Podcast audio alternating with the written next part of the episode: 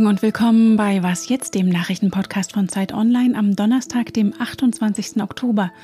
Ich bin Rita Lauter und wir blicken heute schon mal auf das Jahresende. Droht ein neuer Corona-Winter? Und wird er auch noch kalt und teuer wegen der steigenden Strom- und Heizkosten? Aber erstmal wie immer die Nachrichten. Ich bin Christina Felschen. Guten Morgen. Dass der FC Bayern München ein Spiel verliert, kommt ja nicht so häufig vor. Und dann sicher nicht mit 0 zu 5. Doch genau das ist dem Rekordmeister gestern Abend gegen Borussia Mönchengladbach passiert. Damit scheiden die Bayern in der zweiten Runde des DFB-Pokals aus. US-Präsident Joe Biden bricht heute zu einer Europareise auf. Er wird den G20-Gipfel in Rom und die Weltklimakonferenz in Glasgow besuchen.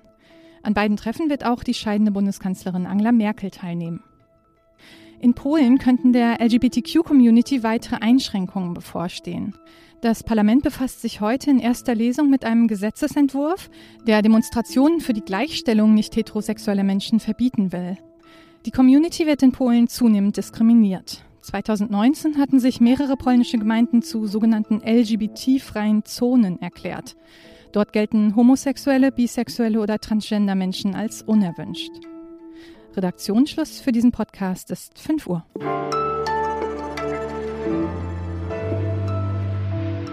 Die Politik diskutiert darüber, ob die sogenannte epidemische Lage aufgehoben wird, auf der bislang Schutzvorkehrungen wie Maskenpflicht und 3G-Regeln basieren. Und derweil steigt die Inzidenz rasant. Die Intensivstationen füllen sich wieder mit Corona-Erkrankten. Manche Bundesländer haben die Maskenpflicht an Schulen aufgehoben.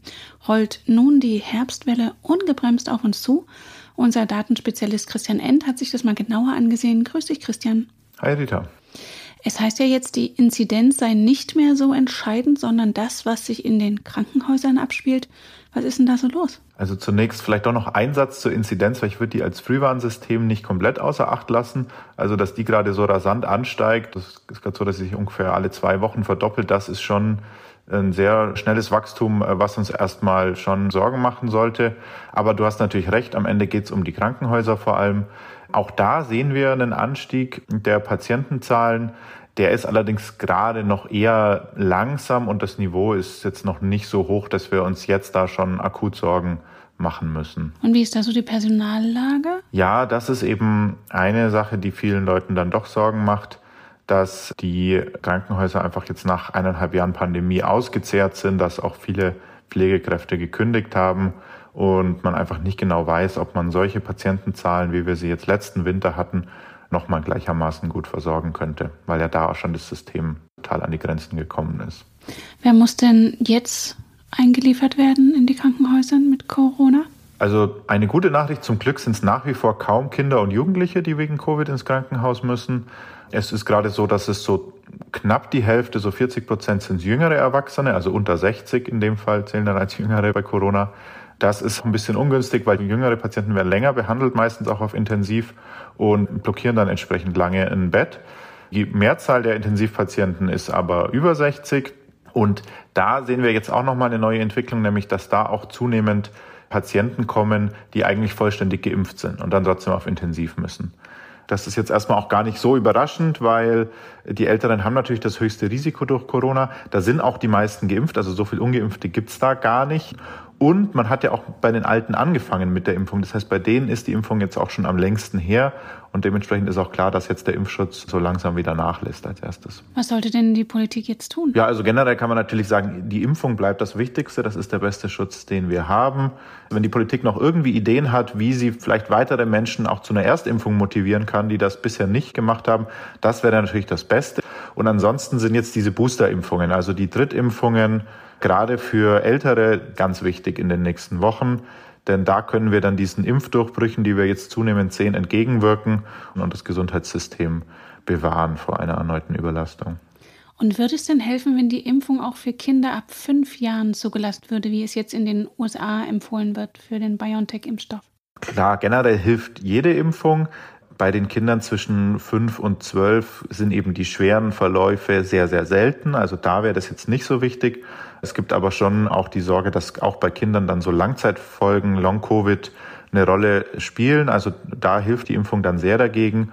Und natürlich ist es auch einfach als Schutz vor Übertragung, damit Kinder nicht Erwachsene anstecken, hilfreich.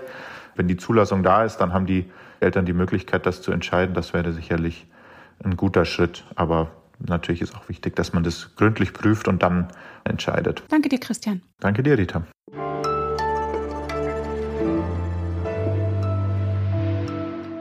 Und sonst so? So ein Bus ist ja vor allem dafür gut, im Idealfall schnell von einem Ort zum anderen zu kommen. Gelegentlich bietet er sich auch für Sightseeing in einer fremden Stadt an. Und je nach Länge der Strecke, die man zurücklegen möchte, können einem bei der Fahrt glatt die Augen zufallen.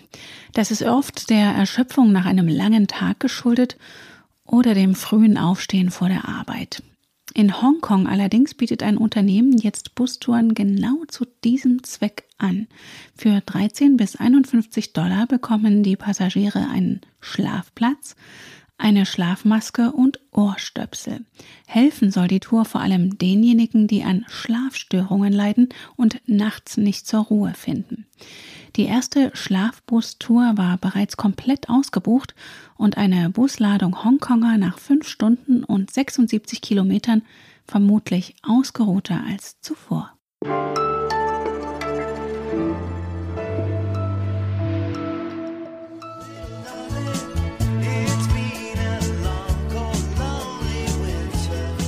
Ein langer, kalter, einsamer und womöglich auch teurer Winter, steht das zu befürchten in Deutschland, wenn die Energiepreise weiter so steigen. Woran liegt das und wie kann man Abhilfe schaffen? Die EU-Beratungen dazu vorgestern haben schon mal keine Einigung gebracht. Vielleicht weiß mein Wirtschaftsressortkollege Markus Rohwetter Rat. Er hat sich damit in der neuen Zeit beschäftigt und ist jetzt am Telefon. Hallo Markus. Hallo.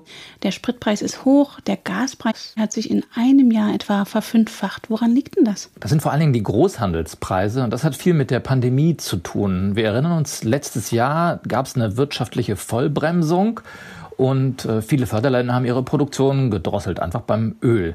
Jetzt sprang die Weltwirtschaft wieder an, der Bedarf steigt rasant und damit steigen natürlich auch die Preise.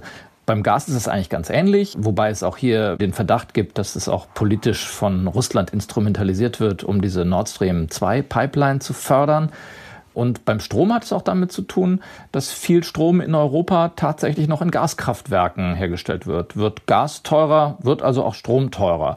Hier rächt sich zum Beispiel der mangelnde Ausbau an erneuerbaren Energien. Du schreibst, dass im vergangenen Jahr etwa 250.000 Verbraucherinnen und Verbrauchern Gas oder Strom abgestellt wurde, weil sie ihre Rechnungen nicht bezahlen konnten.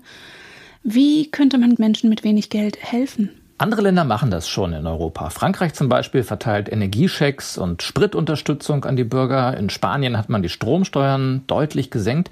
In Deutschland sind derzeit keine staatlichen Interventionen dieser Art geplant. Abgesehen davon, dass die potenziellen Ampelkoalitionäre versprochen haben, die Ökostromumlage zu senken, die auf Strom aufgeschlagen wird. Also wenn die tatsächlich fällt, dann könnten Familien vielleicht so 140 Euro Pi mal Daumen im Jahr sparen.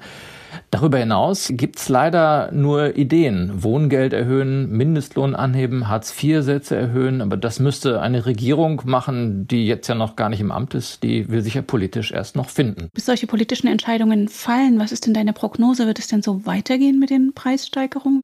Naja, der Winter wird schon hart. Wenn man sich anschaut, was die führenden Wirtschaftsinstitute in Deutschland in ihrem gemeinsamen Gutachten für das nächste Jahr erwarten, da gehen die schon davon aus, dass es wieder sich die Lage etwas entspannt, weil wieder mehr Öl gefördert wird und die Gasspeicher sich doch wieder füllen lassen. Man muss auch sehen, die Preise steigen jetzt momentan so stark, weil sie vor einem Jahr auch sehr billig waren beim Gas. Und mhm. das Niveau hatten wir vor acht Jahren auch schon. Und wenn man jetzt sieht, dass die Spritpreise, so Diesel zum Beispiel, auf einem Rekordwert sind, dann stimmt das zwar, aber inflationsbereinigt waren wir auf so einem Level wie jetzt auch schon vor zehn Jahren. Also insofern, wir sind jetzt eher wieder so in Richtung der Normalität unterwegs. Du hast vorhin schon die erneuerbaren Energien angesprochen, wenn man mal umgekehrt denkt. Es sind ja jetzt fossile Brennstoffe, die teurer werden. Ist das nicht eigentlich sogar klimapolitisch sinnvoll, um eben die Erneuerbaren zu fördern? Die Politik hat ja in Deutschland die CO2-Abgabe eingeführt, um vor allem Gas und Öl sukzessive zu verteuern. Das erledigt jetzt der Markt, was die Politik ohnehin will erledigt das allerdings ziemlich schnell und da ist dann das soziale Problem dabei, weil viele Menschen mit geringen Einkommen, die haben halt echt ein Problem, wenn das teurer wird. Man sollte jetzt natürlich nicht den Fehler machen, fossile Brennstoffe jetzt wieder künstlich zu verbilligen, weil das den Klimazielen dann entgegenliefe, aber da steckt wirklich ein großes politisches Problem für die nächste Bundesregierung. Und deine Analyse zu den Energiekosten in Deutschland verlinke ich in der Folgenbeschreibung. Danke dir, Markus. Gerne. Und das war was jetzt für heute Morgen. Wie immer gibt es heute Nachmittag ein News-Update für Sie und wie immer erreichen Sie uns unter wasjetzt.zeit.de. Am Mikrofon für Sie war Rita Lauter. Ich danke fürs Zuhören und wünsche Ihnen einen schönen, nicht zu kalten Tag.